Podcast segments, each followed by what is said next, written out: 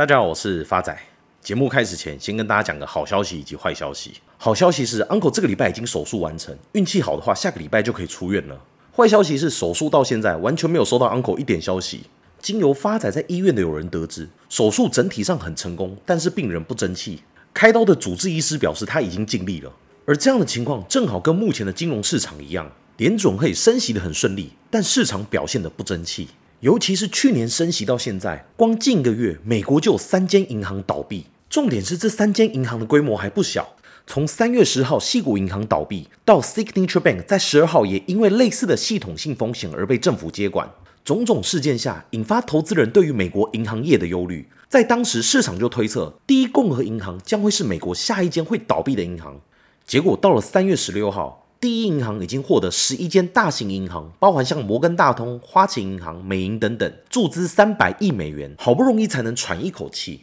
而这样的举动也获得美国财政部长耶伦的肯定。他说：“一群大型银行这种表达支持的做法是最受欢迎的，它展现了美国整个银行体系的韧性。”结果话讲完不到一个礼拜。第一共和银行二十四号发布最新的财务报告，披露截止到三月底，已经有大量存款被领走了。这也使得他们的股价一天跌了将近快四成以上，最终在四月底宣布破产，正式被接管。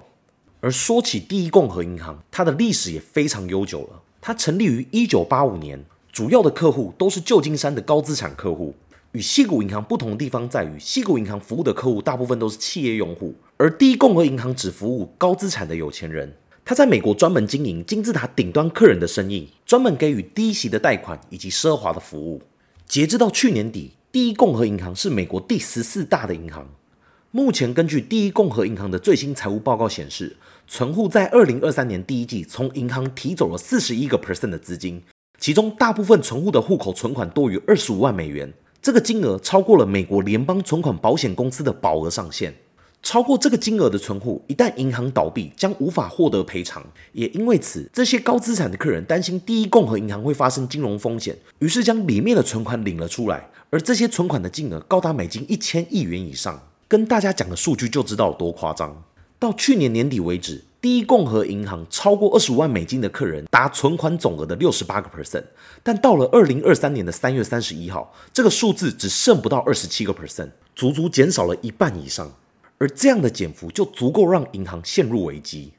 曾经任职美国财政部长的桑莫斯就表示，西谷银行以及第一共和银行的倒闭只是个导火线，目前针对这些中小型银行面临的风险都还没有一个完整的解决之道。他现在最担心的是，银行业的动荡将会像森林大火一样一发不可收拾。他呼吁监管当局务必要将存户的存款保险上限再度提高，不然这样的危机还有可能再度蔓延到其他的银行。他用森林大火来比喻最近发生的事件，应该要防范于未然，而不是真的等火开始烧起来以后才设法开始灭火，这样都已经太晚了。而为了避免银行倒闭引起的连锁效果，美国联邦存款保险公司在二十九号正式宣布接管第一共和银行，并邀请各大银行协商收购。最终的结果是由摩根大通成功收购。摩根大通将承担第一共和银行的所有存款以及合格的投资标的，同时也同意购买第一共和银行几乎所有的资产，这也使得第一共和银行的存户得到了保障。经济学家表示，银行的倒闭可能会增加市场对于经济放缓的担忧。以矽谷银行倒闭作为开端，银行业的动荡会使得其他银行以及投资人更为谨慎，而这种谨慎会让贷款变得更困难以及更昂贵，同时也会阻碍企业的发展以及招聘。而这一切的事件将会使得未来联准会在利率的调整上更为宽松。讲到这里，由于听众朋友的回馈，觉得上一集胖哥以金融业的角度出发分析时事，有更多不同的体悟，所以我们今天这集又再度邀请到胖哥来与大家分享。各位理财干话网的听众朋友们，大家晚安，我是胖哥，我又回来了。今天又难得邀请到胖哥来帮我们分析一下金融时事。像发仔今天就有个问题想请教一下胖哥的看法。像以前大家常在讲升息有利于银行业。因为我存款跟贷款的利率会越来越大，这对银行来讲，它利润是增加的。等于我客户把钱存进来，我只要负责把钱贷款出去，我躺着就可以赚钱。最近海外多家银行爆出倒闭的事件，全球金融市场恐慌程度蔓延。结果报道整理出来，最大的原因竟然是因为联准会快速升息，这跟我们过去教科书上讲的是不是有点不太一样？所以发仔这边想请教一下胖哥，为什么过去升息有利于银行业，怎么摆到今天却不是这样子？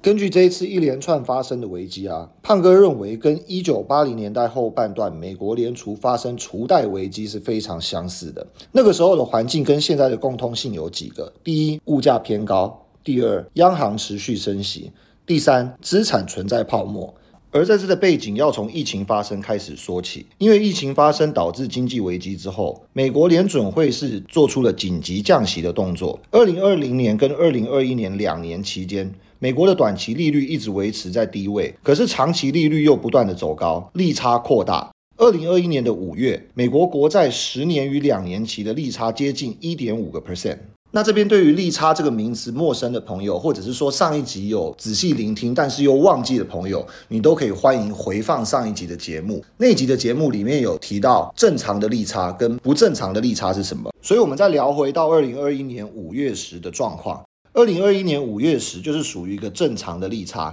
因为短的利率比较低，十年期的国债就是长的利率比较高。这中间呈现了一点五 percent 的利差，所以在这一段期间，美国政府纾困的时候，居民获得比较高的现金补贴，很多部分的银行吸纳了大量的存款，这些资金以短期利率吸收，然后银行又将这些资金投资到比较长天级的投资工具，去赚取利差扩大所带来的利润。这个角度对商业银行来说是最佳的策略。大家这边可以思考一个简单的例子：假如在二零二一年零利率的时代，发仔靠消费安口收了非常多的业配，他最大的目标就是要躲避国税局的眼线，所以当时他跟胖哥提出一个要求，他要把一千万的资产暂放在胖哥的名下。由于发仔只是为了躲避国税局，加上当时的时空背景是零利率，所以发仔并不打算跟胖哥收取任何利息。而胖哥也打了一个如意算盘，非常好，我拿到这一千万之后，我就去买入一个台湾十年期的国债。而这十年期的国债当时正好提供了一点七 percent 的利息，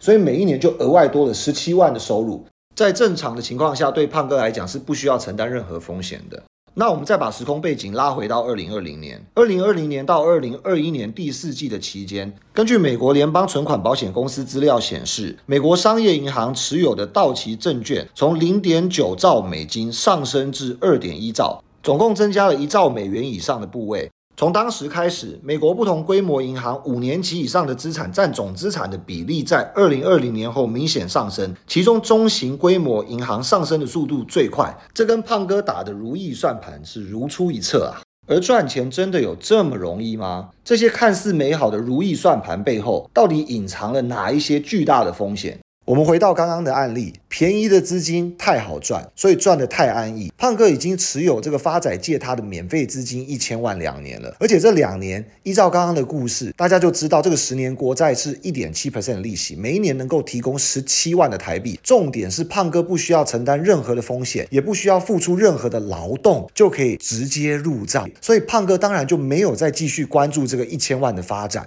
而这个时候，世界不会停下来等待胖哥，因为全球央行不断的升息之下，大家也对国债的利率要求越来越高，所以这个时候十年期国债的利率已经飙到百分之三以上。可是胖哥的资产还停泊在这个旧世界去买入的一点七 percent 国债。大家听到这里应该知道，胖哥遇到了几个大麻烦吧？由于当年胖哥投资的十年期国债每一年提供的利息是百分之一点七。而外面的行情现在是百分之三以上，此时的发仔心中当然动了歹念，他想说至少应该要跟胖哥收取行情一般的利息，就是百分之三吧。可是考虑到 uncle 住院的期间，胖哥友情代班的情谊之下，他决定跟胖哥谈判，只收他两趴。可是胖哥也不是吃素的，我每年的报酬才一点七 percent，还要付两 percent 的利息给发仔这个小王八蛋，那我不是还倒亏吗？胖哥想想，决定不干了。于是决定把这一千万拿到市场去套现，想不到这个动作简直是自曝其短。因为一旦把我这个十年期的公债拿到货架上的时候，才发现我这个一点七趴跟别人的三趴根本没得比，而这也导致我这一千万的市值在市场上的出价竟然都只有五六百万。此时胖哥才感觉到事情大条了。当大家都能够用一千万来买到三 percent 的国债时，我手上的国债却只有百分之一点七。一直到这时候才领悟到亏损很严重，但无知更是严重啊！祸不单行的事情随之而来。发仔这个时候打了一通电话过来，胖哥原以为他要救援，殊不知电话另一端传来这样子的声音：“胖哥拍谁啦？感觉 uncle 那边手术好像不太顺利，医生已经尽力了。”这一千万可能要拿回来，随时筹备一下 uncle 的后事。胖哥这时候惊觉，原来这就是挤兑，最终在付不出钱的情况下，只好宣布破产。而胖哥跟发仔希望透过这样发人省思的小故事，去反映出美国所有中型银行目前所面临到的状况。手上有太多的长期投资部位，而短期利率快速上升，导致这些长期投资部位账面亏损。与此同时，投资人因为信心不足而纷纷想要从银行抽回资金，在银行无法顺利调度资金的情况下，最终只能逐一宣布破产。胖哥想跟各位听众朋友们分享的是，从这次第一共和银行还有矽谷银行的事情来看，都犯了一个同样的错误，就是过度的集中在长天期的投资标的。而我们做投资的人总是可以引以为鉴，我们如果做投资过度集中，就好像集中在科技股遇到科技泡沫，又或者像投资金融股遇到金融海啸，这些都是资产过度集中所造成的重大风险。因此，我们有非常多的方法可以做到适度分散投资组合。我们可以从产业上来分散，也可以从投资的天期来分散，也可以依照投资的波动度来分散。有非常多的方法，但是大家更要谨记的是，当你身边有一个像发仔这样的衰咖朋友要提供给你一个便宜的资金借贷时，你一定要非常小心。当你拿到这笔钱的时候，可能利率就要开始反转，也是你面临破产危机的开始。谢谢大家，我是胖哥。